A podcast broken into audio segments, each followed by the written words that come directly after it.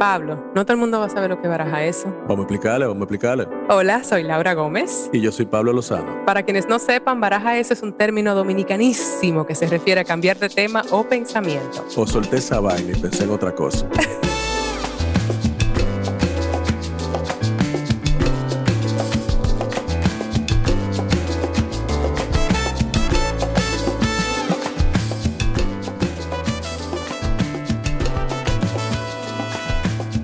¿Qué tal, queridas amigas? Amigos. Queridos amigos. Del queridas mundo. amigues.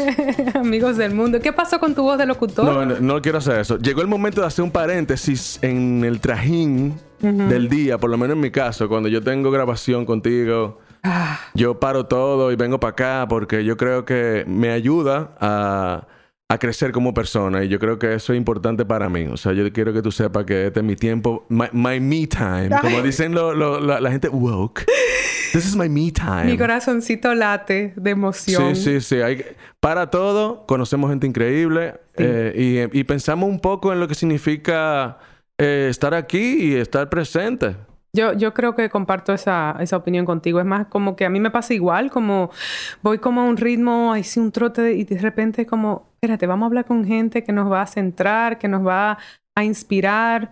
Y hoy no es excepción a eso. De hecho, hoy tenemos a una persona en el estudio con quien vamos a compartir, bueno, toda una trayectoria de vida, pero específicamente el hecho de que esta mujer puso la bandera de la República Dominicana muy en alto, Literalmente. literalmente en, Claro. En el pico más alto de Europa. Ella colocó la bandera dominicana, es una increíble alpinista, montañista. Superwoman. Y por lo poco que sé de ella, por referencia y por lo que he leído, eh, una mujer armas tomar y es Thais Herrera. Hola, Thais.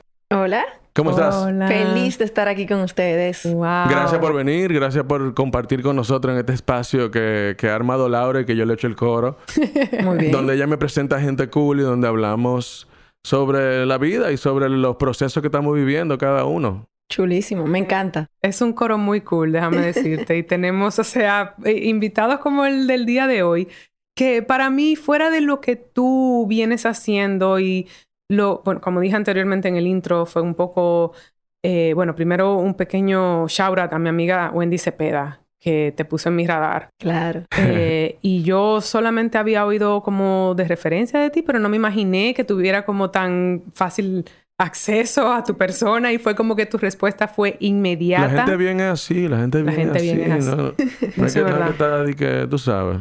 Y, y realmente fuera de lo que has logrado, que es como escalar estas montañas, fuiste al el Bruce, el Bruce, El? Bruce, el monte el Bruce, más alto de Europa y, y no sé, quiero como hablar de eso, pero aparte de eso es como tu esencia como mujer que me ha traído mucho. Así que aquí comenzamos ese trayecto. Cuéntanos cómo empezó lo que para mí es una locura, perdón. Bueno, claro. sí, para mucha gente, realmente. La verdad es que yo empecé a hacer deportes para buscar salud. O sea, un tema de que en algún momento me cansé de tener unas 40 libras más de lo que tengo ahora. Y en un tema de, de tratar de buscar salud, eh, conocí a unos triatletas que me Claro. contrataron para organizar un evento deportivo. Contrataron la parte de project management de mi empresa para eso. Y la verdad es que fue como que ese momento que cambió mi vida en el tema de que yo sí corría muchísimo, señores. Todos los días yo corría, pero las cortinas para seguir durmiendo. Ah, ya. Eso era todo lo que yo Tú- corría. así que yo corro. Ok, ok. Me, me causa mucha fascinación esto. ¿Cómo así? ¿De qué años estam- estamos hablando? ¿Cuándo vino esa transformación? Porque En el 2007 fue que me contrataron. Entonces yo empecé como que a coquetear con el tema, salía y corría, eh, salía a correr. O sea, yo de niña sí nadaba. Eh, practiqué en la universidad taekwondo, pero después cuando me casé, tuve niños y demás, me pasé prácticamente unos 10 años sin hacer casi nada del deporte. Pagaba el gimnasio, si eso sirve de Claro. referencia. ¿Tú tenías una compañía de qué Tengo específicamente? una compañía de, ahora es- es básicamente de capacitación en Outdoor Education, pero en ese momento hacíamos Project Management, consultoría y la parte de capacitación. Entonces, en la parte de gestión de proyectos, en- me, me buscaron que si podía eh, ayudar a estos empresarios que estaban apoyando a la Federación Dominicana de Triatlón a organizar el un evento iberoamericano Y entonces cuando me llamaron, yo dije, me parece interesantísimo, o sea, organizar un evento para, para los atletas top del mundo. O sea, llegaron aquí la número, la número dos ranqueada del mundo de la mujer, o sea, Wow. eran atletas bien duros. Y entonces ellos, como eran los que estaban invirtiendo, necesitaban como que la garantía de que todo quedara bien y- por eso nos contrataron. Ok. Pero yo no corría nada. Esa gente me decían de que vámonos a Constanza. Y yo decía, sí, en bicicleta y lo miraba. Ajá. Y yo, son unos, loco. son unos locos. Ok. Sí, los triatlonistas son como una, una raza aparte de ser humano. O sea, yo tengo amigos que son triatlonistas. Triatletas. triatletas, exacto, triatletas. Y, y, y nadan kilómetros, luego corren kilómetros, luego bicicleta, kilómetros, más kilómetros todavía. Y tú te quedas como, wow, mano, el ser humano es capaz de, de hacer cosas increíbles si se entrena. Y cuando a mí me lo explicaron, o sea, sacó el señor en una libretita amarilla la- el tema, explicármelo, y yo decía lo mismo, que son unos locos. Y yo le digo, de que, ay, un día voy a hacer uno de esos, un Ironman. y Iron entonces Man. cuando el señor me dice eso, me mira así como... y que tú no tienes como mucho perfil de eso. Eh, sin embargo, eh, con la misma ayuda de él y de, de otras personas, empecé a entrenar. Y en el 2011, bueno, empecé a entrenar eh, consistentemente. En el 2010 corro un, en mi primer maratón en preparación a hacer un Ironman. Ninguna mujer dominicana había hecho un Ironman. Y entonces yo corría eh, para una fundación recaudando dinero. Wow, Eh, se llamaba Kilómetros por la Educación, el proyecto. Entonces eh, dije, bueno, pues sí, voy a ser la primera dominicana haciendo kilómetros, eh, haciendo un Ironman. Y me fui y hice, completé mi, mi primer Ironman en esa ocasión en Texas. Y recaudamos dinero para colocar un techo y para capacitar maestros a través de Intras en una escuelita en Cozón, en Samaná. Pero Increíble. Yo, yo estoy oyéndote, ¿verdad? Así un poco como un, todo lo opuesto. Una persona que ha sido bastante atlética toda su vida, me he ejercitado desde pequeña, tengo muy buena asociación con, con, el, con ejercitarme. Sin embargo, jamás me pasaría por la mente. Ya no puedo, porque según hablas también me, me causa un poquito de trauma. Eh, eh, yo tuve un, un accidente esquiando y he tenido tres operaciones de rodilla. No tengo rodilla, básicamente. No puedo correr más, que era parte de mi rutina. Y te escucho y suena como tan sencillo, pero eso no es tan sencillo.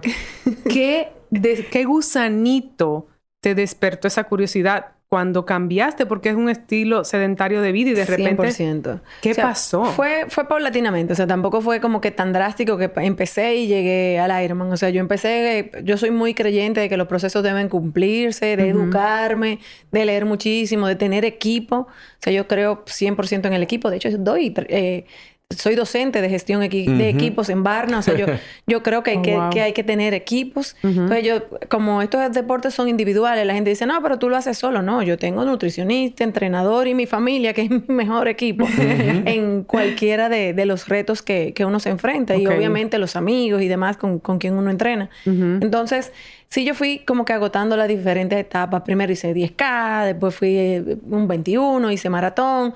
Cuando hice el maratón, sí me sentí ya que podía empezar a buscar esa idea de, de hacer el Ironman y me llama en el, el 31 de diciembre del 2000, eh, del 2011, me llama... Resolución de año nuevo, papá. Así mismo, Ryan Larrauri me dice que vamos, te voy a acompañar al entrenamiento del Ironman y, y entonces nos fuimos y, y entrenamos esos seis meses juntos, que lo hizo mucho más sencillo porque estaba entrenando con alguien. Sí. Y entonces, eh, sí, cuando cruzamos con, con la bandera dominicana y logramos hacer el, el objetivo para kilómetros por la educación, entonces fue muy significativo. Increíble. La medida de, de 21 kilómetros es medio maratón. Medio maratón. O sea que maratón son 42 kilómetros. 42. El Es, i- es para lo- los- lo- las personas que no estén familiarizados como yo, entiendan la magnitud del asunto. Y entonces, ¿el Ironman en qué consiste en distancias? El Pa- Ironman son 3.8 kilómetros nadando. En referencia, como para que tú más o menos entiendas, eso es como si la Lincoln fuera a- el océano. Claro. De, de Ágora, de Ágora al malecón, tú nadas. Eso, espérate, porque es que aquí esto lo puede oír mucha gente de muchas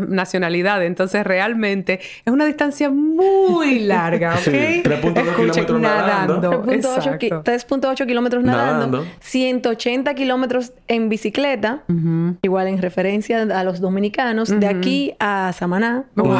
a Punta Cana, de aquí a Punta Cana corriendo. Eso lo van a entender de fuera. Sí. Punta Cana, lejos, Sí. de señores. Santo muy Domingo lejos. Punta Cana, eso es lejos. Y luego se corre el maratón, que son los 42 kilómetros. Hay un maratón dentro de- del Ironman. Tienes Ok. 17 horas para completarlo completarlo. Y alguien el, de que, lo, que me lo definió cuando yo lo completé me decía, di que, para que ustedes entiendan, yo me levanté y ella estaba compitiendo. Yo me voy a acostar y ella todavía está compitiendo. Es increíble. Qué pero Y, entonces cuando tú corres por una causa, eso quiere decir que tú tienes que cumplir el objetivo para que entonces esa causa apoye lo que tú le estás diciendo que ellos inviertan. En, ese caso, era, es muy simbólico. O sea, la gente estaba donando eh, dinero, pero si yo tenía gente que me decía de que no, mira, pero yo te estoy dando, donando este dinero es por el último kilómetro. si tú no llegas, tú me tienes que devolver mi dinero. o sea, como que tú generas awareness de esta causa y la gente que está viendo la competencia eh, son como que se, se, entusiasman y apoyan. Amigos que apoyaban para, para la causa. Y lo bueno en ese momento fue que muchas empresas escucharon como del tema y entonces eh, se consiguieron unos donativos incluso eh, de Noruega, de, empresas con, eh, de telecomunicaciones que, que apoyaron y, el proyecto fue creciendo. Una de dos, o mucha presión o mucha inspiración. Básicamente Eso es Eso es alquimia. Tú estás convirtiendo energía en apoyo de dinero para una causa. Eso es como mágico eso. Claro, y, de verdad todavía de hecho seguimos haciendo el tema de las corridas, aún ya, ya kilómetros por la educación después de que apareció el 4% y demás. Mm. La fundación se fusionó con, con Fundación San Jude y lo que hacemos es, cuando sale la colección de camisetas de Fundación de San Jude, entonces hacemos lo que es la corrida sobre el Fondo Unido Solidario, en donde no importa de qué equipo tú eres, te compras la camiseta de, la colección, apoyas a la causa a través de comprar la camiseta y corremos un día, un sábado, todos los equipos, con no importa de qué equipo tú eras, tú apoyas comprando la camiseta. Que San Jude tiene, apoya el, tema del cáncer, pero igualmente es con cuestión de, educación en todo nivel, realmente. El tema de apoyo a la familia, a, los mismos eh, pacientes que son niños, de entre eh, recién nacidos hasta 16, 17 años. Entonces, eh, nos hemos quedado apoyando con, con, ese proyecto, básicamente. Durísimo. Hay algo tan chévere que va de la mano del deporte eh, y es precisamente eso. Usualmente es una cuestión así como que moralizador. Eh, es una cuestión que une. Hay un elemento ahí como de, de se rompen las tribus, se rompen lo, lo, todas estas barreras y es una manera de unir. Lo hizo Mandela con, en, en, en, Sudáfrica, ¿no? Unió a un país a través de un deporte. Y yo te oigo hablar así y me pregunto entonces eh, de qué manera Sí, es, eso fue uno de los, de los aditivos de, de, cómo eso te hizo romper con tu vida sedentaria, aparte de... ¿O eso vino como Ya eso vino como una consecuencia. O sea, ya después de que obviamente yo empecé a entrenar, eh, bueno, ahí dije, no, yo necesito como que apoyo y, y seguía corriendo sola, busqué nutricionista, mejoré muchísimo y entonces ahí fue que fui como haciendo... Y la persona que me entrenaba, que era José Luis Muné, yo llegué peleando del maratón de Nueva York y yo, pero José Monet, tú no me dijiste a mí que la gente corría por una causa. y yo que trabajo en una fundación. entonces ahí fue que surgió todo esto. De hecho, ahí fue que surgió que yo contara la historia, contar historias y, y tratara como de involucrar a la gente en las cosas que hacíamos. y, bueno, la, la, verdad es que logramos entonces con eso que se involucrara mucha gente. Pero siento que va en tu personalidad. Por lo... No conozco mucho de ti, nos estamos conociendo hoy personalmente. Claro hoy, señora. Hoy, sí. Pero siento eso por, no sé, quiero hablar un poquito eh, también por mis pequeños traumas de, de la montaña y tal. Y cómo fue para ti entrenar para eso? O sea, ¿cómo, ¿cómo pasaste de un maratón, de un triatlón, a de repente, vamos a subir una montaña? En Europa. Bueno, porque, como tú dices, yo sí tengo el tema de, que me gusta ayudar y ayudo con muchísimas fundaciones. O sea, soy voluntaria en Quiéreme Como Soy, en la Asociación Dominicana de Síndrome de Down, también miembro de la Asamblea. O sea, trato de, ayudar en la medida de que alguien lo requiera. Eh, así lo hago con, con, Vida Azul, vamos a las limpiezas de playa. O sea, tratamos de, contribuir con lo que cada cual eh, quiera apoyar en mi casa, o sea, los diferentes miembros de mi, de mi hogar y, y también yo. Entonces, la fundación de Karim Mella, el primer dominicano en subir el Everest, nos invitó a que nosotros lo invitamos a que corriera por kilómetros por la educación y él nos invitó a nosotros a subir con su fundación y los muchachos que él subía al Pico Duarte. Y yo que ya había ido al Pico Duarte de joven, que uno va en el colegio, en la universidad. Que es el pico más alto de las Antillas. Yo he subido al Pico Duarte, señor. Yo no. Que eso es, mira, increíble. Yo no, Tremenda experiencia, ¿eh? subir al Pico Duarte. Yo he subido como 12 veces. Yo, 12 veces, en serio. Sí, sí. Yo iba, yo iba todos los años en un momento de mi vida. Para que sepan, el Pico Duarte es el pico más alto de las Antillas, señores del Caribe. Que sepan por ahí en los que están escuchando que no sean de la República Dominicana, vamos. Y entonces, bueno, nos invita con eso y yo subo y cuando empiezo a ayudar con la fundación y subíamos varias veces al año. De hecho, en uno de los años llegué a subir con ellos con, creo que seis, siete veces. Entonces, Sí, de verdad. y sus compañeritos, también eh, personas que escalaban montañas, me decían, oye, pero tú tienes como buen perfil de, de, montañista, de montañista. yo le decía, mira, yo no conozco ni la nieve. O sea, yo no he visto la yo veo la nieve en fotos, yo de verdad no conocía la nieve. Y entonces, eh, como que la vida le alinea a uno todas las cosas. Y mi hijo menor se encuentra en una National Geographic que yo misma le doy para que recorte, que hay una escuela de glaciares eh, que es con beca en Seattle para subir el, el Rainier, yo aplico la beca, no. me gano la beca. ¿Cómo se aplica una beca así, de ese tipo? Eh, había como que llenar un perfil de, quién tú eras, pero imagínate, yo todavía, en ese mismo año sí, gracias a Dios conocí la nieve, pero yo no tenía ninguna experiencia de, nada, de, tema de, montañismo. Yo no sé, perdón, yo no sé si estoy rompiendo las reglas protocolares de la República Dominicana, pero yo, ¿a qué edad fue que tú todavía estabas sedentaria y cambiaste a hacer estas cosas? ¿Qué En el 2000, en, yo fue en el 2007, yo tenía ya 30 años. 30 años, que digo, lo, lo, lo, traigo a colación porque yo oigo a menudo cuando trato a veces como de incentivar a amigas a que se ejerciten o tal. Y muchos como, ay, eso no es mi, es que yo no sé, yo nunca he hecho eso o no va conmigo. Yo siento como que nunca hay un como que ya está muy vieja para comenzar. Sí, eso. Como si uno se pone una barrera mental y sin embargo mira lo que tú has hecho a partir de los 30 años. Ok, continúa. no, de verdad, yo, yo, mucho de lo que hago es que le digo a las mujeres que uno, nosotros tenemos muchos sueños que dejamos en la gaveta o que no, que no le entramos porque nos da miedo, porque tenemos excusas. O sea, cualquier excusa, ay, ¿qué van a decir? O no tengo tiempo, la, que sea. Sí. Porque realmente yo soy de la que creo que cuando uno tiene voluntad el tiempo aparece. o, bueno, ahorita mencionamos el tema del surf. Yo digo que voy a surfear en algún momento. Me doy malísima. Pues no me paro ni 30 segundos, pero sigo yendo a ver si en algún Te entiendo, me identifico contigo. Me ha pasado con el surf. Lo he intentado hacer y es muy difícil. pero yo, vuelvo y vuelvo y vuelvo. Claro, y, uno vuelve y se pasa el día ahí te cayéndose de la tabla y bueno, nada, algún día me pararé. Yo le tengo mi respeto, pero eso es por mi trauma de la montaña, más nada. pero Volvamos en el tiempo. Tú llenas tu formulario, pusiste una motivación ahí que inspiró a esa gente. Con dos hijos, ojo. Yo quiero también aclarar, ¿verdad? bueno, sí, porque el pequeño fue el que me llevó a la revista. Entonces, eh, mis hijos eh, y mi esposo siempre, siempre me han, me apoyaron, o sea, me han apoyado en, lo, en todo lo que es este Eso es importantísimo. Eso, es, vital. esa es la clave. De hecho, al principio como que dio un poco de trabajo y nos sentamos y dijimos, bueno, esto es lo que yo quiero hacer, vamos a organizarnos, vamos a ponernos todo de acuerdo. Hubo un, consenso, ahí familiar. Ah, hubo un consenso, sobre todo con el tema con, mi esposo, porque al final de cuentas uno se iba, o sea, yo me voy a acampar y me iba a acampar en ese momento con mis amigos, que son mis amigos, pero uno comparte casa de campaña o comparte habitación de hotel o, lo, que sea. Y el dominicano todavía tiene como que un trauma de, que uno no puede ser amiga de varoncito, no sé. Hay de todo. El Pablo y yo hablamos mucho de eso. Eso es interesante, eso es interesante, como que se arman esas conversaciones y crecen la relación después. Claro, no, y de verdad, o sea, en el momento en que mi esposo y yo nos pusimos como que de acuerdo en ese y muchos otros temas, la relación de nosotros creció muchísimo y de verdad, o sea, eh, increíble. Fue, fue un cambio como que bien radical, porque a mí me, gustaba el tema y yo quería seguir haciéndolo. Entonces buscamos alternativas. De hecho, para el Pico Duarte, que él me decía que tú te quieres ir cuatro días al Pico Duarte, y yo, ah, no, pero vamos a resolverte eso, porque el Pico Duarte es muy bueno para entrenar para montañas y para trail running. Entonces resolvimos eso fácil.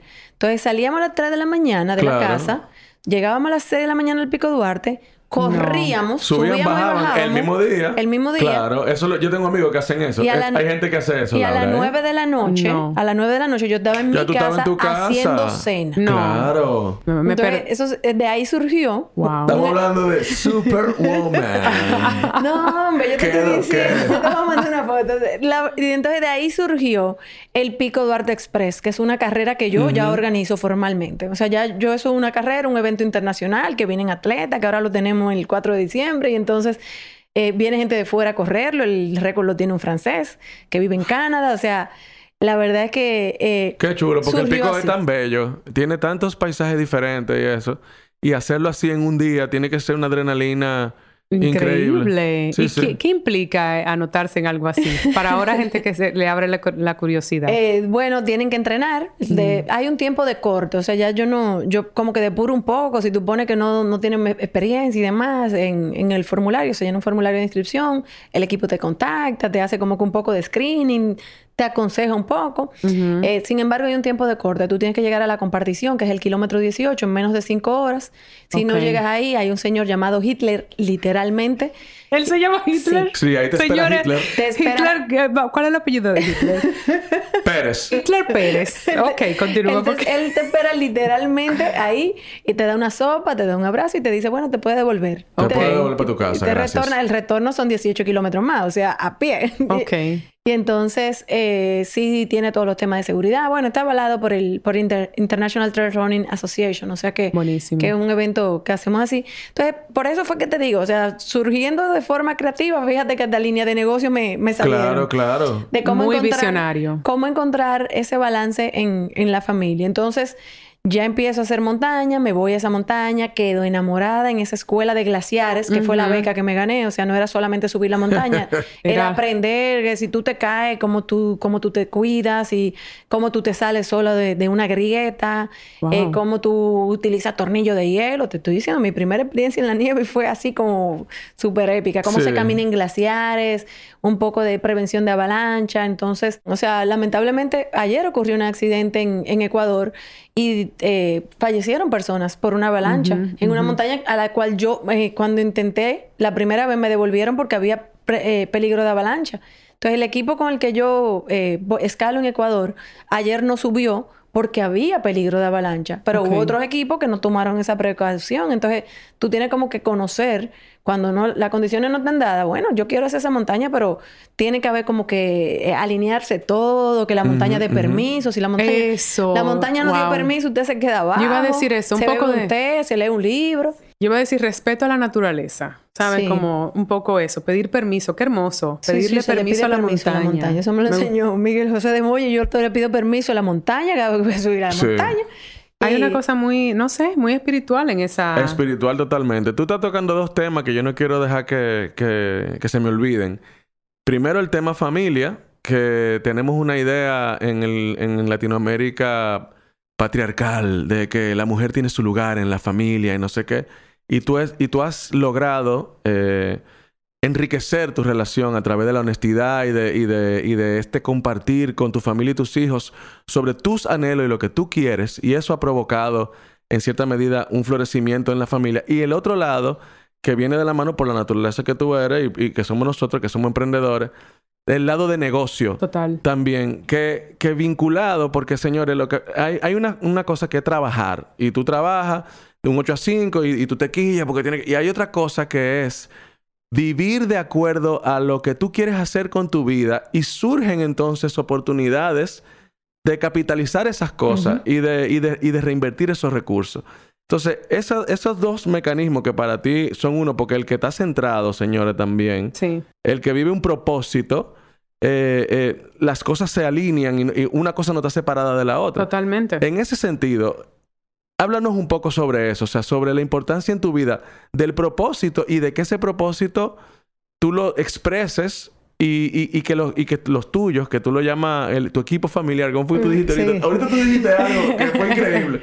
Y que, y que, eso se respete y que también obviamente se admire, porque tus hijos lo más probable terminen siendo así mismo como tú, tu esposo, ¿entiendes? O sea, esa cosa. Mira, en el tema de familia, nosotros desde el principio, o sea, como que gracias a Dios nos alineamos súper bien, teníamos visión, misión de familia, hay planes específicos de familia. Señores, hay visión y misión. Visión y misión. como, una empresa. Una empresa, es que una familia una empresa. Tenemos presupuesto y mis hijos me relajan porque si saltan con alguna barbaridad, yo le digo, eso no está en presupuesto. Pero claro. Casi como con cara.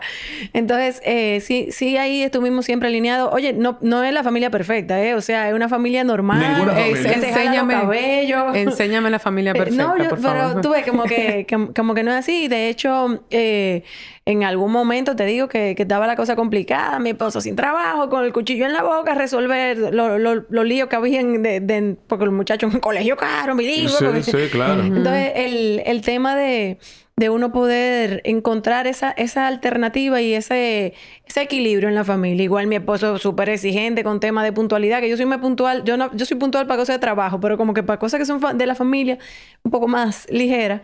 Y entonces, eh, mi puntualidad mejor eh, incrementalmente, porque si yo no llegaba a la una en punto a almorzar, él almorzaba sin mí, entonces estaba esperándome así con trueno. Yo podía llegar a la una y ocho. Y tú decías como, Dios mío, no fue tanto. Con Pero el bueno, tránsito dominicano, eso No. es mucho pedir. en- o- que- lo que pasa es que su exigencia no era tan compleja, era que si no, que lo llamara y le dijera yo voy a Claro. llegar 10 minutos más tarde. Entonces uno se iba, yo me educaba y tenía que ser flexible en, en cosas que eran así, en los pleitos que él echaba y en los pleitos que echaba yo de cualquier otro tipo de cosas. Mi esposo siempre me apoyó mucho en eh, de, de lo que me esperaba en la competencia, abajo con un dulcito de coco. Y hablo de Domingo en pasado porque lamentablemente Domingo enfermó de cáncer. Eso aplazó las montañas, eh, obviamente. Sí, claro. Eh, incluso en, eh, durante el tiempo que Domingo estaba enfermo, yo entrené para un Ironman, al cual eh, él fue conmigo. Wow. Hice, hice mi segundo Ironman acompañando al compadre, a mi compadre, el gran rompetor, todo un personaje. Eso sí es un personaje. que es una persona que, lo- que, que no era como muy deportista y ante un reto de que si él completaba el Ironman se inscribió, yo lo ayudé a entrenar. Eh, y, y yo, ese entrenamiento fue dificilísimo porque eh, mi esposo recibía quimio de jueves a domingo. Wow. Imagínate tú. Todos los fines de semana que uno hacía la bicicleta dura. Y en algún punto eh, yo salgo a montar bicicleta en un fin de semana de lo que él no tiene quimio y le digo, oye, a mí me va a llevar el que me trajo en ese evento porque eh, el- mi compadre Pablo iba durísimo y yo me iba muriendo. Y me dice, no, pero vamos a ver cómo le buscamos la vuelta. Él mismo me dice cómo le buscamos la vuelta. Entonces mi hijo llegaba a las 6 de la mañana, me sustituía en la clínica, yo salía y hacía mis tres horas de bicicleta, me devolvía con la ropa de bicicleta, le, daba, le cambiábamos el carro y me bañaba en la clínica y me quedaba entonces haciendo ahí la, la tanda. Wow. Y me fue súper bien en ese evento. O sea, y lo que mejor me fue en el evento era que él me esperaba en la meta, que teníamos, eh, hicimos un road trip. Él me dijo que, que fuéramos a, a Yosemite, que acampáramos en Yosemite, que es dificilísimo. O sea, las reservas Sí. se hacen con seis meses de antilación y, y como que se abrió una brecha y conseguí. eh, chulísimo. Y en uno de los días que él se sentía muy malito, él, eh, yo le digo, mi amor, piensa en tu lugar feliz. eh, ¿Cuál es tu lugar feliz? Y él me dice, acampando en Yosemite. Yosemite con ustedes. Wow. Oh, wow. Eso es lo importante de la vida. Por eso es que hay que crear recuerdos, porque eso es lo que nos llevamos, Eso es lo que queda. O sea, la- yo... Yo estaba pensando en eso es esta misma mañana y tú no me lo vas a creer. Estaba pensando en eso mismo. Que, óyeme, quiero crear un recuerdo nuevo con mi esposa. Porque se está... eh, eh, siento esa cosa del tiempo y de, y de que nos metemos como en un trajín, una cosa, y nos olvidamos de crear esas memorias que luego cuando estemos... eh, eh, eh, eh, que, no- que la vida nos pase la Honrando. factura. Eso es lo que yo me voy a acordar, mano, de, de la vez que me bebí un té en, en, en Turquía con mi esposa al atardecer, en una cosa que un... Tú sabes, Es que la gente, la gente se complica mucho. Mira, eh, nosotros determinamos en algún momento que teníamos que tener una cita semanal. claro, porque oye, señores, con los muchachos, los muchachos rinden, los Sí, colegios eso es. Y entonces la cita semanal era pararse en la francesa para beberse un capuchino. Entonces no era de que una cosa que muy complicada. O sea, ya en la francesa se sabían cómo era que nos bebíamos el café cada uno. Claro. Nos sentábamos ahí media hora, 25 minutos, en el medio, en el intermedio del almuerzo. Entonces, a veces no se complica tanto. Y esas son de las cosas que incluso mis hijos se acuerdan. Ay, era que estaba la francesa. Sino que yo, cuando veníamos, con- lo- nos le metíamos en la cita y nos le comíamos la, la crema del, del capuchino. Sí. Eh, Vivir, es recordar. Entonces, o sea, Él te dijo es- eso, que su, su mm, Eh, recuerdo feliz, ese su era, su, momento ese feliz. era su, su lugar Su feliz. lugar feliz. Ese era su lugar feliz. Entonces, cuando, cuando fallece eh, Domingo, obviamente yo no tengo deseo de entrenar para nada. eh, ni para nada. O sea, eh, ni para triatlón, ni salir a nada. Mi compadre, al que yo había arrastrado, porque la vida le devuelve a uno lo que uno da, me iba y me sacaba a él casi por los cabellos. que yo- arrastraba a ti. que yo tenía que salir a caminar. Tú acabas de decir otra máxima, que, que la vida te, te da los frutos de tu... De tu tu- siembra y la vida da frutos. Claro. No, esto ha sido de verdad. Bueno, yo estoy un poco más. Hoy estoy escuchando, de verdad. Me está dando, me está, tú me estás, me estás dando en el alma. Nos, nos Sigue, estás sigue, dando en el alma, sí, sigue. Entonces, eh, Pablo me empieza a arrastrar porque él sabe lo importante que para mí el ejercicio, pero yo no quiero correr. O sea, yo no quiero montar bicicleta, Claro. yo no quiero nada. Perdón, tú estás en un proceso de duelo y de dolor que es completamente válido, que ¿verdad? no, me Tomarse. dio, que no me dio mucho rato, porque entonces tengo mi hijo que acabo de mandar para la universidad en Canadá y entonces tengo que pagar una universidad en Canadá. Oh, claro. Eh, y entonces Porque la vida sigue, la vida sigue, Claro. señores. La vida no te... tengo al otro que está en, en, en ese momento estaba en la sub-14, en la selección nacional, que también tengo que darle apoyo en los partidos, en, en lo demás. Entonces, como que no, no había tiempo. O sea, yo tenía que seguir trabajando, tenía que poner a crecer mi empresa, duplicar los ingresos de la casa. O sea,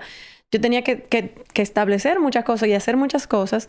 Como mamá soltera ahora en este... Bueno, no soltera, pero o sea, como tu pareja ha partido y ahora te toca Entonces, eh, entonces me, queda el, me queda ese tema y, y nada, em, empecé a trabajar mucho más y me llega una montaña, el, me, llega, me llega como que una montaña en Ecuador.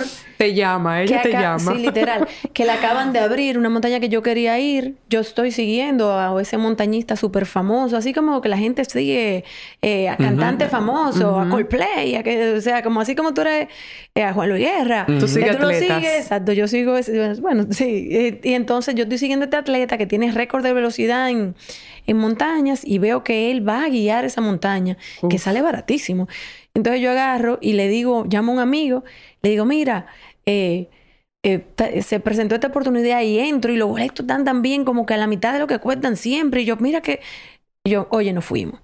Nos fuimos y nos vamos a la montaña. Conozco a Carl Egloff, que es ahora actualmente mi mentor de, montañas. Tiene récord de velocidad en cuatro montañas de las siete más, cumbres más altas de cada continente. El que era tu ídolo ahora es tu mentor. Ahora es mi mentor. Mira qué cosa tan hermosa, además, qué manifestación hmm. y qué manera de la vida retornarte. Cuando tú miras el reloj, tú ves mucho 11-11, ¿verdad? de vez en cuando. Y entonces en ese momento, eh, en la montaña yo lo que fui fue a buscarme. O sea, yo fui más que de verdad lograr subir la cumbre porque iba gateando, no estaba entrenando. O sea, me quedaba, el, gracias del cuerpo tiene como que historia, pero fui mucho a buscar paz, a, a, todo eso que da la naturaleza. Como que uno se vuelve, se puede centrar yo soy muy bullosa, hablo mucho, soy muy intensa, como podrán ver. Hago muchas cosas, o sea, me mantengo... Tú eres muy diferente a mí, entonces. Eh, yo soy, más reservado. sí, ajá. Un espejo hay aquí. Ajá. Entonces, que, en la montaña yo encuentro esa paz. O sea, en la, en la montaña yo me siento en mi casa. Yo me siento que encontré ese rincón en donde yo eh, bueno, para todo esto yo obviamente medito, hago algunas cosas para contrarrestar tanta energía eh, y disipar un poco tanta, tanta energía. Entonces, cuando yo estoy en, en la montaña, es mucho conmigo misma de cada paso, es un solo paso y el paso que sigue y el paso que sigue. Cuando la gente me dice que, ¿cómo tú haces 180 kilómetros de bicicleta? Yo ser incapaz de hacer 180 kilómetros de bicicleta, yo hago 10 por 18 veces, que entonces hago 10 más. Y después más. Un paso a la vez. Yo voy dando en la bicicleta de a 10, en la corrida de a kilómetro, entonces, o de a milla, dependiendo de cómo, cómo ande el ánimo. Y, y lo voy a estar dedicando. O sea, estos 46, estos 42 kilómetros, ¿a quién, ¿por quién voy agradeciendo cada kilómetro? ¿O a quién se lo dedico cada kilómetro? Entonces... Wow, tú acabas de decir algo también muy importante. Porque, por ejemplo, yo cuando me levanto, todo lo que yo hago es eh, con un propósito. El café le doy gracias a la salud, la salud y más salud, eh, a la honestidad, a la prosperidad, a la serenidad, y. Y la gente puede pensar, el que me ve en la mañana que no sea mi esposa, que yo estoy loco porque yo lo hago hablando. Y escuchándote a ti que tú en tu, en tu deporte le dedicas kilómetro a kilómetro al agradecimiento particular eso me da, me da tranquilidad porque yo digo, no, yo no, no soy el único que está loco. Aquí eh, habemos... Siempre hay más Los agradecidos que estamos locos. Por eso tenemos es también... Que necesitamos más locura en este mundo. Yo, creo que sí. Yo te voy a decir una cosa. Hay tantas cosas. Yo tuve un instinto cuando mi amiga Wendy, mi amiga de infancia además desde los nueve años, te mencionó. Eh, fue como que a mí me, me, me, resultaba que era algo inmediato. Yo necesito que Thais venga inmediatamente. No es como, bueno, yo, yo tengo... ¿Te resonó eso? Sí, sí, hubo, hubo, algo. Es un asunto de que ya esto estaba alineado. Nosotros tenemos un poco hasta fin de año esto organizado. Y yo dije, no, no, esta persona, Thais tiene que venir ya. Eh, hoy no estamos grabando el día de mi cumpleaños, pero este episodio va a salir el día de mi cumpleaños. yo acabo de decidir eso en este momento. claro. Y te voy a decir por qué. Te voy a decir por qué. Yo siento que esto esta conversación es un regalo en muchos sentidos. Eh, Pablo efectivamente y yo hablamos mucho de eso aquí, del agradecimiento como forma de vivir la vida, ¿sabes? Como que creo que la vida nos lleva en un ritmo que no nos da tiempo de apreciar las pequeñas cosas y resulta que para mí ha sido incluso parte de un proceso de sanación en que yo estoy sobre el insomnio, es parte de que tengo que escribir un diario del, del agradecimiento. y porque como para hacerlo tangible, ¿no? Y como Pablo dice, él lo dice en voz alta, yo lo escribo y así sucesivamente. Pero además, eh, yo creo que se pierde porque los caribeños somos intensos, somos todos intensos. yo, yo, tengo que mantener la calma un poco para llevar la conversación, pero si no. Pero tú has dado tantas lecciones de vida. hay que oírlo con calma para irla sacando. Pero es por eso, por em, esa conexión con lo natural. Yo tengo el corazoncito a mil, de verdad, ahora mismo. Sí, sí. Eh, y la naturaleza, perdón, perdón, Pablo, es que lo tengo que recalcar. Yo viví en Nueva York por 20 años, Thais. Y en la pandemia, eh, yo ya estaba en un proceso de que necesitaba romper con esa ciudad un poco por el ritmo, porque es la ciudad más excitante del mundo y eso tiene un precio. Es que no se duerme, no se descansa, no, no se tiene un momento para sí. Y, y yo visualicé, bueno, yo voy a volver al punto, al puerto de origen que nunca me imaginé, nunca me imaginé regresando a Santo Domingo como mi base. Pero dije, fue- tiene que ser en mis términos. Y mis términos es la naturaleza. Y lo que tú mencionas que te da la montaña, a mí me lo da el mar. Ah, claro. Y me mudé en la playa. Ay, chulísimo. Claro. Y, y nada, quería tomar ese pequeño paréntesis porque conecto mucho con eso que dijiste. La naturaleza es un espacio, un poco mi, nuestro santuario. Entonces, eh, y, y el hecho de que te fuiste a buscar y a encontrarte. ¿Verdad? Tú estabas en un proceso de duelo cuando fuiste a esa montaña. Y resonó eso demasiado conmigo ahora mismo. Quiero hablar un poquito de eso. ¿Qué, qué significó eso? Fue que le- lo que sucedió fue que realmente cuando lograron mis amigos sacarme a algún sitio en República Dominicana, me llevaron a... A mí me gustan las, las frutas largas, obviamente, como mencionaba. Entonces me, me llevaron a hacer Guayabal Constanza. Y yo, de verdad, fue la primera vez que logré escribir de nuevo en Instagram después de que falleció mi esposo. Y, y yo sentía a mi esposo. O sea, yo lo sentía, yo sentía la brisa, yo lo sentía Mm. en la, en la lluvia, en las moras que me comí, o sea, en todo momento. Sí. Yo estoy llorando casi ahora. Sí, o sea, No, llore que después lloro yo. No, pero es que es que es por, por tantas cosas. Pero sigue, Y perdón. entonces, el, lo que pasaba era que en, yo realmente lo que he tratado de enseñarle a mis hijos y lo que yo trato de vivir, y yo trato de ser bastante alineada entre lo que digo y, y lo que hago, trato, eh, Mm. es que a Domingo lo teníamos que recordar feliz. O sea, nosotros no Ah. podíamos recordarlo desde el dolor. Porque si yo, me, si yo me voy al momento en que él estaba enfermo, o sea, de verdad eh, no, no lo logro. No O le hace justicia, además. Hay que celebrar a esas personas que se partieron de Entonces, nuestras como te vidas. digo, o sea, mis amigos le llamaban el maestro, querían hacerle un busto al lado de Duarte. Digo, un busto al lado de Duarte por aguantarme a mí, o sea, este angelito. Entonces, el, eh, o sea, eso, eso es lo que, lo que yo quiero. Y cuando alguien viene, venía como que a dármelo en, en, en tristeza, entonces yo le devolví a la gente en, en, agra- en- alegría. en- en agradecimiento por, eh, no, que si- yo, no me, yo no me voy a empezar a quejar, por- o sea, yo no hago nada con quejarme con que se falleció, o sea, yo, yo trato, porque es tratar, de todo verle, buscarle el lado positivo. O sea, todo tiene en algún punto del mismo hecho de que él tuvo casi un año sin trabajo. Aprendí yo a que yo podía mantener mi casa. Wow. Ahora, en el momento no era fácil, No. porque en el momento había que salir a buscar el dinero y, y te digo que estamos en olla y qué es lo que vamos a hacer que cita ni que cita, vamos a beber en un café que con 150 pesos resolvemos, o sea, está bien, esa es la cita. Es, como, como encontrar un poco eso de, de qué es lo que a uno le hace feliz con las personas que uno le hace feliz, a veces sentarme con una amiga, beberme un café, o Sí, sea, mano. Conversar, eso es lo máximo. y, Sí. y tener esa oportunidad de, de agradecer en, en todo momento. Eh, y yo me la paso agradeciendo. Lo que van conmigo corriendo me dicen, ya, muchacha. ya". Sí, no, mira, tú dijiste otra Es- cosa que también es muy antigua y tú lo viviste porque tú eres así, tú vives la cosa Ella vive en... eh, y son como eternas, tú sabes. Y es esa fragmentación del espíritu en los elementos naturales. De hecho, las corrientes espirituales muy, muy antiguas, por ejemplo, la- los pensamientos yoruba, africanos, sus deidades son el viento, el río, Sí. Eh, la, la vegetación. eh, ¿Tú entiendes? Entonces, eso que tú dijiste que tú sentías a tu esposo en, en, en fragmentado como en, esta, en este entorno natural, está completamente en sintonía, yo creo, cuando el ser humano se siente parte de la naturaleza y no aparte. Porque Sí. otra cosa que hacen las ciudades como Nueva York o como, o como cualquier ciudad, si tú te vas en Hasta Santo flow, Domingo. hasta Santo Domingo. Es que te hace pensar que el ser humano de alguna forma es algo aparte de la naturaleza. Incluso no nos consideramos ni siquiera animales. Sí. Nosotros so- somos lo- los humanos y el reino animal. y, la- y, y yo creo que cuando ya por fin podemos ceder ante el hecho de que somos parte de algo tan grande, yo creo que la presión baja. Y yo creo que esa mochila de piedra que yo cargo de tener la responsabilidad de ser algo superior, se me va. Y yo puedo entonces agradecer. Yo creo que el agradecimiento está ligado a eso, como a, a sentirme parte de algo más grande que yo. Que no tiene que ser una religión instituida. Tú no tienes...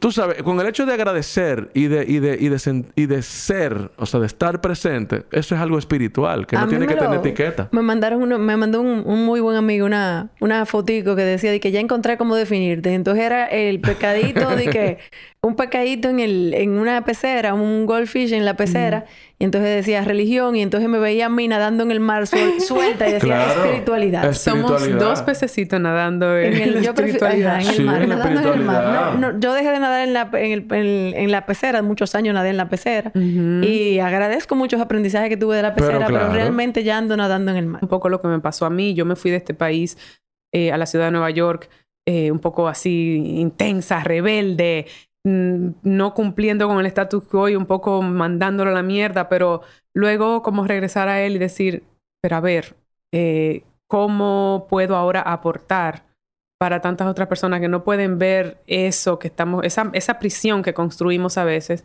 eh, y que no es, tú sabes, es una vaina colectiva, pero yo creo que no individual. Yo creo que individualmente la mayoría de la gente anda buscando algo y no lo encuentra porque no, hay voces o hay estas no, filosofías, perdón, sino como eh, formas de pensar mm, así como religiosas. Y que tienen una intención escondida, que no te la eh, dicen. Sí, sí, y muy económica, llevado es precisamente no por una filosofía de vida. Mira lo que tú mencionas. Eh, nada de malo con una cartera y de vez en cuando yo me compro mi cartera. Pero como tú, yo invierto mucho en experiencias. A mí me gusta viajar y a mí me gusta el, buen vino. Yo digo, yo no estoy en contra de uno vivir bien, ojo, ni de ganar dinero. Eso jamás. Hay cosas que yo monetizo más que otras, digo, y otras cosas donde yo... Eh, eh, hago de voluntaria o, dono mi, mi, talento para cosas X. Y a otro digo, no, usted tiene cuarto, usted me paga. Y así sucesivamente. Es un baile y, y, voy y me doy mis viajes. Tengo planeado un viaje a México próximamente. ¡Órale! ¡Órale, güey! Vamos a ver si se me da. ¿Cuándo te vas? ¿Cuándo te vas? Eh, para mi cumpleaños. Si esto, si esto, este episodio está saliendo el día de mi cumpleaños, como yo acabo de visualizar en este momento que estamos grabando, hoy yo debería estar en Oaxaca. Pero ah, bueno, la vida es la vida. ¿Quién sabe lo que pase? Sí, sí, pero eso va, eso va. Eh, sí, sí, sí, eso se va a dar. De todos modos, es algo que comparto contigo. Y también el hecho de que la naturaleza para mí es Dios. Yo lo menciono mucho. Nosotros estamos eh, en un mundo y en, un país particularmente eh, que busca mucho a través de la religión, a través de lo, de lo estructurado y lo institucionalizado y no creo que nos falta un poco de visión en, la parte espiritual, como tú dices. De... Sí, yo, soy muy de pensar de que lo que hay que hacerlo como que todo súper sencillo. Yo creo que si, si uno trata de alinearse en hacer las cosas desde el bien, de, tratar de no hacerle mal a nadie, de, ser agradecido, eh, de, como que, que las cosas fluyen. Que tu estilo de vida sea un reflejo de tu sentir y no una, un eh, un posar. Porque... Es que el agradecimiento es la, medicina para eso. Sí. O sea, el, corazón agradecido tiene una, una un, un, principio espiritual que después tiene como consecuencia esa atracción de amor, ese hacer el bien al otro, ese, o sea, el agradecimiento. Pónganlo en práctica, señores, de verdad. O sea, eh, si, si usted siente envidia en su corazón, si usted siente eh, eh, eh, ganas de vengarse de algo, si usted siente esa, ese veneno con el que nosotros... Porque nosotros nos bebemos el veneno para que el otro se joda. Tú sabes que el ser humano es el único animal capaz de hacer eso. Sí. Entonces, si usted y el otro ni se enteró. Claro, ni se enteró. Entonces, cualquier... Ese sentido... Y yo lo he vivido, señores, pues yo tengo años practicando el agradecimiento y en mi vida no hay... yo, no te, yo, no, yo no tengo... Eh, no tengo ni memoria. O sea, el agradecimiento te ayuda hasta con la memoria. O sea, los recuerdos negativos se van. Mi esposa me dice a veces, pero tú no te acuerdas que se te hizo tal cosa, ¿cómo tú le vas a ayudar a contar? Y yo dije, ah, yo no sabía que era por eso. A mí me pasó una vez que, de hecho, señores, me pasó con una persona que después esa persona me, me saluda y yo la, pues, saludo y como y, eh, interactuamos muchísimo. Después nuestros hijos están juntos en una actividad y, de, como a los tres o cuatro meses me va y me da las gracias porque yo la perdoné, porque yo no le sí, sí, yo no tengo ni idea de qué me hizo. Sí, claro. Yo no sé de dónde yo la conocía de antes, no me he atrevido nunca a preguntarle. Claro. Pero ella fue y me dijo así como, yo sé qué sería lo que me hizo. Es que el agradecimiento es la medicina de toda esa cosa mala, negativa, no sé qué, que no le hacen bien a nadie y, me, y menos a mí. Y menos a mí. O sea, yo guardar rencor, yo eh, eh, querer eh, hacer el mal, yo querer como demostrar desde el ego mi valía a través de lo que... Eh, todas esas son como engaños de, de, de como, como cosas que me dice mi mente. Eso, que barajen que barajen eso. Usted lo baraja, usted lo baraja con el agradecimiento. El agradecimiento de la medicina. Que no quiere decir también que, bueno, o que va de la mano, porque eh, te va ayudando a llevar una mejor, un estilo de vida más saludable y por tanto con más límites. Dígase, una persona que te está haciendo daño es un reflejo de sí mismo, entonces usted Ah, no, lo- claro. le pone un límite a ese tipo de energía Porque es que el negativa. agradecimiento el primero es contigo mismo. Claro. Porque es conmigo mismo. Entonces viene como un respeto, viene como honrar a mi cuerpo, porque eso, incluso eh, eh, esa actividad física libera una serie de químicos en el cuerpo que me llenan de, de- de entusiasmo y de esperanza. Y de... Entonces, claro, yo empiezo a respetar ese, ese estado. Sí. A tal punto de, de de que lo que me saque de ese estado, entonces ya no me conviene, yo no lo quiero, Claro. pero yo no lo quiero, pero yo me pongo aquí, yo no tengo por qué decirte a ti que yo no lo quiero. Ahora, yo te voy a poner los límites. ¿Por qué? Por mí. Porque Sí. por, ese, por ese agradecimiento que florece en mí cuando yo me siento alineado con, con el propósito mío, tú sabes. Por eso entonces quizá tú, tú como que tienes esa energía, Thais. O sea, aparte de que ya es una filosofía tuya, luego aparte de eso, hacemos tanto ejercicio y Y, tanto... como- y la, y la nutrición, o sea, yo, yo como muy Mm. basado en plantas. o sea, Yo también. Yo soy vegetariana, pero, pero el- sobre todo muy, mucha, o sea, no comida chatarra, sino comida de verdad. Entonces, eh, em, em, claro, porque yo puedo ser vegetariana y comer nada Claro. más papita frita. Entonces, Claro. Tocas un tema muy interesante. Yo no soy, yo, yo he ido cambiando mi dieta y soy mucho más alineada con una dieta vege- vegetariana, aunque no soy estrictamente vegetariana. Hemos tenido aquí en el podcast una, Ujú. una amiga mía vegana que tiene una cuenta maravillosa sobre el veganismo. Eh, y yo siempre oigo un poco, es la primera persona atleta que oigo que es vegetariana. Ten- ¿Cómo tengo sostienes Tengo eso? algunos amigos que, que, son, que son vegetarianos, algunos que incluso son veganos.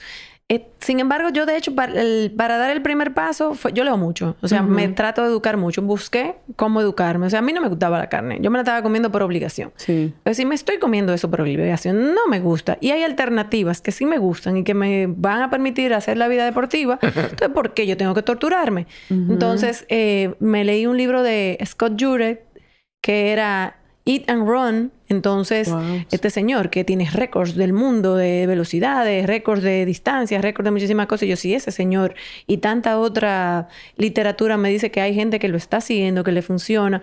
Bueno, pues yo lo voy a probar. Yo no soy ni evangelizador. No, no, no, ni yo. no soy, o sea, yo lo hago yo. Eh, si el que lo hace a mi alrededor, por mi ejemplo, y ya tengo a mis dos hijos y a una sobrina. Eso, Eh, eso era mi pero- próxima sí. pregunta. Eso cayeron sí. solos. Pero no fue porque yo fui y le dije, no, usted tiene que ser vegetariano. O sea, yo sí, el día que me tocaba a mí cocinar en la casa, bueno, yo voy a cocinar algo que ustedes coman, que, que sea de la línea vegetariana. Pero si cuando estaba la señora de la casa, cocinaba su carne y, y entonces... Sí.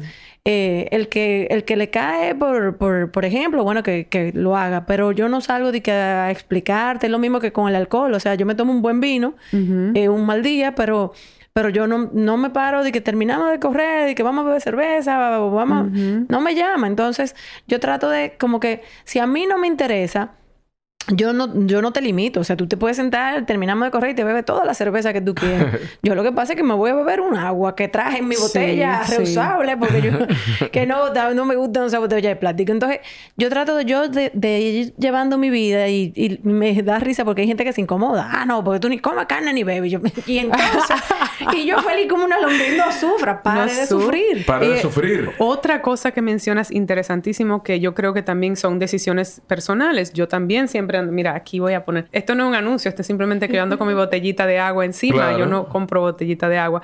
Y, y es un poco eso, esa mm, querer al planeta y saber que hay una sobrepoblación mundial. Lo mío tampoco. Y Claro, y, y que los recursos son finitos.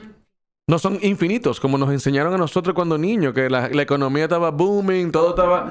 Y a nosotros nos criaron eh, con plástico, plástico, plástico, ta, ta. y ahora nuestros hijos son los que están quillados con nosotros y que nos dicen, papá, pero ¿por qué tú tienes un, un carro de gasolina? O sea, ¿qué es eso? Y este carro tan grande. ¿Por qué tú, tú sabes, como... Yo mencionaba ayer en... en- yo ayer era men- mentora en, en Climate Reality eh, Leadership Corps, que eso es de Al Gore, la fundación de Al Gore. Yo soy mentora de, de un grupo de líderes. de- en esta ocasión me tocaron de El Salvador, Panamá, Nicaragua, Barbados y Bermudas. Y, y, yo les decía que, que, sí, que hay acciones que tienen que ser a nivel de gobierno, acciones a nivel de las grandes corporaciones. Que sí, que sí. ¿eh? Que sí, eso va. Pero también la de nosotros. O sea, yo, el día que, oye, voy corriendo eh, 60 kilómetros, se me va a acabar el agua en algún punto y no hay río, me voy a parar en un colmado y voy a comprar mi botella, yo la plata me la traigo porque yo tengo que asegurarme de llevarla al punto de reciclaje. O sea, ¿cuál es la acción que yo, yo responsablemente voy a hacer? Y entonces la gente me decía, ah, pero aquí hay 50 botellas, somos 50. Y yo dije, no, que yo soy responsable de la mía. Si yo tuviera una funda o andar en el carro, me llevo todas las de ustedes, pero yo ando corriendo. Ustedes pues, pueden llevar cada uno la suya. Entonces tú ves que la gente aplata su botella y se le empieza a llevar. Claro. Yo, pero yo no te voy a decir que te lleve la tuya. O sea, esa es tu responsabilidad. Y cuando tú ves que yo me llevo la mía, tú te quedas pensando, y que diache, qué abuso. Claro, Yo creo y, que- y yo tengo esa misma teoría Sí. de por atracción, Eso. más que por habladera. O sea, si todo el mundo en el mundo, ¿verdad? Hace lo que tiene que hacer, este mundo se arregla. Por atracción, como tú bien dices, yo ahora mis hijos hacen lo que yo hago, ahora mi tata, mi círculo inmediato va a ir creciendo y creciendo y luego sus círculos inmediatos se va a ir extendiendo esa manera de vivir por atracción que funciona mucho más profundo y más largo que yo convencer a alguien de una doctrina eh, eh, a nivel teórico y decirle qué qué es lo que tiene que hacer. Correcto. Y yo aprovecho que tenemos tres micrófonos aquí siempre para meter el tema porque por si acaso alguien se inspira hoy a poner su botellita, ¿verdad? Y, Claro. y que sigamos presionando a los gobiernos y que de repente quizá, como yo le digo a mi familia, mi- yo entiendo que comamos carne, yo entiendo que disfrute la carne, yo disfruto los mariscos, no hay que me va, no- nadie me va, me va a quitar eso. Pero adivina que tuve que bajarle los camarones porque yo estoy produciendo colesterol, aunque no coma mucho. Entonces digo, de, de repente vamos a ver cuánto yo funciono con menos marisco, ¿sabes? Como, eh, y, y un poco es reducir la cantidad de lo que estamos consumiendo que nos hace daño a largo plazo va a acabar con este planeta, Claro. Eh, una última pregunta, porque eh, no quiero irme sin saber un poquito de tus planes. Yo oí por ahí Everest. No, Leí por de que ahí. hemos hablado de todo menos de la montaña. Sí, No pero- importa, esa todo- es la verdadera montaña. Esa es la montaña, todo lo que tú has logrado con tu, Claro. ¿verdad? Sí, en tu Eh, yo rol. siempre digo que todo el mundo tiene sus propias montañas. O sea, las mías son literal, son montañas. Eh, sin embargo, cada cual tiene ese colegio que quiere instalar, ese negocio que quiere sacar, ese libro que quiso escribir. O sea, eh, o sea, cada cual tiene una montaña que, realmente debiera de explorar.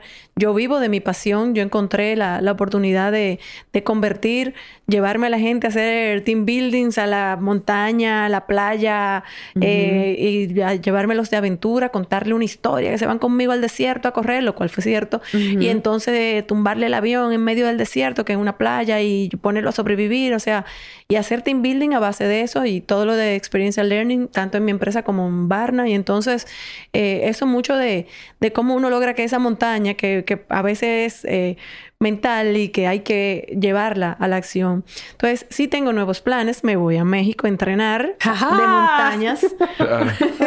Y órale, güey. Órale, güey. Eso, de hecho, me voy el sábado a, a escalar. Es más como un entrenamiento que habíamos coordinado desde enero con, con mi grupo de que había subido el Aconcagua. Yo, además de subir el Elbrus, que es la más alta de Europa, he subido la más alta de América, que es el Aconcagua. Entonces, con, y ahí hice unos amigos que son mis hermanos de la montaña. Ah, por entonces- favor, esa es otra cosa. Las amistades que uno descubre en Sí, estos mano, la espacios tribu, la son, tribu. sí, Sí. tus hermanos de la vida y cosas así, es increíble. Eso es sí. así, eso es así. Entonces, esos hermanos nos vamos a, a entrenar a México, vamos a, a hacer intento de, de la montaña más alta eh, en México, que es el Pico de Orizaba. Y bueno, ya luego sí, a completar las siete cumbres y los dos polos, que es el Adventurers Grand Slam, es como se llama el, el proyecto. Eh, estimamos unos tres años para completarlo, porque yo tengo que seguir trabajando, ustedes saben.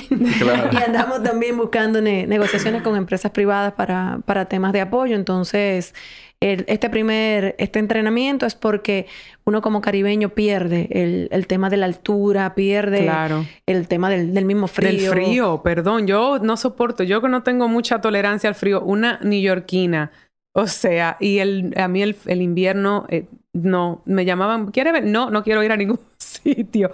Entonces, perdón, eh, pero quería decir que sí, el frío es Sí, el, frío, a mí, el, buenos equipos ayudan. El, o Sí, sea, claro. Pero, pero sí, o sea, hay que, en, en mi caso me ha funcionado mantenerme entrenada, o sea, tratar de que no pase entre una y otra montaña más de seis meses. Eh, me ha funcionado bastante bien para, para no perder eso y, obviamente el entrenamiento. Yo entreno diariamente en InShape eh, con Carlos Tejeda, toda la parte de fortalecimiento, con la esquina del sofá, todo lo que es el entrenamiento de bicicleta, de carrera, de, de, mantenerme en forma. Yo vivo entrenando para la vida. O sea, yo me mantengo entrenada para la vida para que cuando lleguen eh, los eventos en México voy a las montañas y hago en mi quinto Ironman, Dios mediante. Wow. Bárbaro. Wow, yo había oído todo eso. Eres una gran inspiración. Eh, yo no creo que hay que ser de ningún género, ni sexo, ni nada, pero para mí como mujer voy a decir específicamente porque desafiaste muchas cosas, como dijo Pablo anteriormente. Eh, ha sido increíble. Entonces, o sea que no hay límite de cuándo uno pueda ir a, cumplir sus sueños realmente. Yo entiendo que no, o sea, que realmente si uno si uno logra que su excusa sea más eh, su sueño sea más grande que su excusa, uno le busca la vuelta. Tengo un amigo de 65 que lo va a intentar el año que viene, entonces eh, yo creo que sí, que uno puede seguir soñando toda la vida. Tengo... Mi mamá a los 73 aprendió a nadar, entonces ya ustedes saben que me ah, quedo para rato. Lo tuyo viene en el ADN. Claro, claro. Eso yo voy a decir, es hereditario. Oye, ¿oíste eso, Pablo? Que el sueño sea más grande que la excusa. Claro, claro. Yo no tengo... De verdad que, que me alegro mucho que ese sueño de tenerte inmediatamente se cumplió. Respondiste muy rápido y esto ha sido, ha superado mis expectativas y eran altas, como una montaña. Buenísimo, feliz de acompañarles.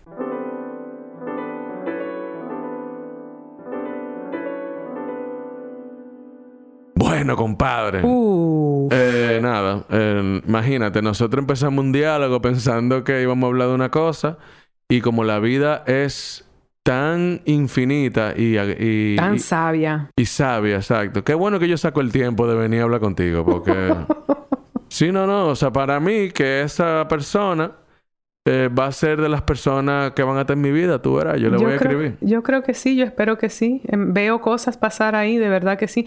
O sea, quiero aclarar una cosa. Eh, Thais mm, es una figura ahora que está teniendo mucha, mucho, ¿verdad? Protagonismo en nuestro entorno por haber subido ese pico, el más alto de Europa, y está eh, apuntándose a que va a estar escalando otros grandes, otras grandes montañas, pero realmente no es una persona que necesariamente se conoce a nivel macro y yo lo que sentí fue como, ¿por qué no? O sea, es el tipo de personas que yo quisiera que tuvieran más protagonismo en nuestra, en nuestra, en nuestras conversaciones caribeñas y tal. Y, Así, hice clic inmediatamente. Una mujer alpinista que subió y puso la bandera dominicana en el pico más alto de Europa. Yo necesito hablar con esa mujer. Esa mujer tiene mucha sabiduría que me va a brindar. Esa mujer tiene más cosas por dentro de la que... ahí mismo. Dos galletas nos dio a cada uno. Muy bien. y estábamos conversando con ellas después de que ahí tuvimos el pequeño cierre. Y quiero decir, su esposo falleció en el 2018 y es tan hermoso como ella lo, lo, lo lleva no sé, hubo un momento en que yo ni siquiera me estaba dando cuenta. Al principio ella no lo mencionaba en pasado. Ella dijo, lo estoy mencionando en pasado y nada que ver. Es como esta persona está presente en su vida y se siente. Y, y como que la manera en que ella ha llevado su, su luto y su duelo no es de la manera convencional. Eh, ella mencionó mucho la felicidad y el agradecimiento y, y celebrarlo. Y, eso me parece una manera estupenda de honrar la memoria de alguien en tu vida. Y, nada, lo otro que quería decir es que, como mencionó, lo de escalar y lo que ella tiene, que es el Pico Duarte Ultra, eh, los que estén interesados en el país o fuera de este país, eh, pueden buscarla en Thais Herrera en Instagram o Asertiva RD, que es la compañía de ella que, como que promueve estos eventos. Thais se escribe TH, eh, para que ustedes lo sepan. Thais Herrera. Qué hermoso episodio, Pablo. Yo me voy de aquí muy inspirada. Decidí en medio de la conversación que me lo quería dar de regalo de cumpleaños y, que aunque nosotros no grabamos con antelación, yo ya lo programé a que va a salir el 15 de noviembre. Buenísimo. Como un, un pequeño regalo de inspiración.